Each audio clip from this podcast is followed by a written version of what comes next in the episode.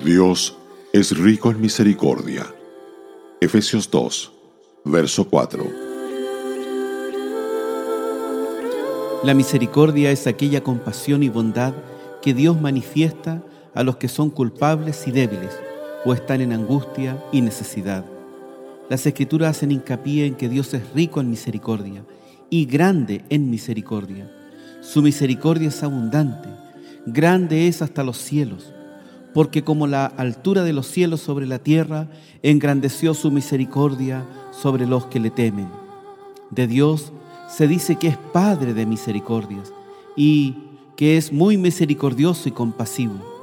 Es imparcial cuando otorga su misericordia. Hace salir su sol sobre malos y buenos y hace llover sobre justos e injustos. Los hombres no se salvan por obras de justicia, sino por su soberana misericordia. Su misericordia permanece para siempre sobre los que le temen, pero al impenitente la misericordia le alcanza solamente en esta vida. Hay una diferencia entre gracia y misericordia. Gracia significa que Dios me colma de bendiciones que no merezco. La misericordia significa que no me castiga como merezco. Cada doctrina de la Escritura trae consigo obligaciones.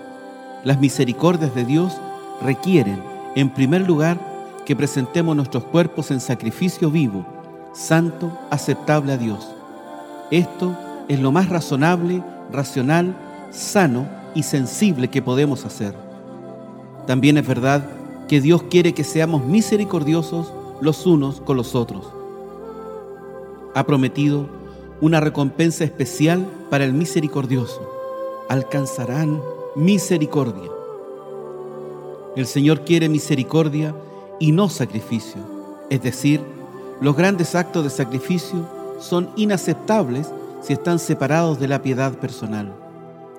El buen samaritano es aquel que muestra misericordia a su prójimo. Esta misericordia se deja ver cuando alimentamos al hambriento, vestimos al pobre, atendemos al enfermo, visitamos a las viudas y a los huérfanos y lloramos con los que lloran. Somos misericordiosos cuando rehusamos vengarnos de alguien que nos ha hecho mal o acogemos compasivamente a aquellos que han fracasado. Recordando lo que somos, debemos orar pidiendo misericordia por nosotros mismos y por los demás. Por último, las misericordias de Dios deben afinar nuestros corazones para cantar sus alabanzas. Joseph Addison escribió, Cuando todas tus maravillas, oh mi Dios, mi alma resucitada contempla, transportado por la visión, me lleno de amor, asombro y admiración. Radio Gracia y Paz, acompañándote cada día.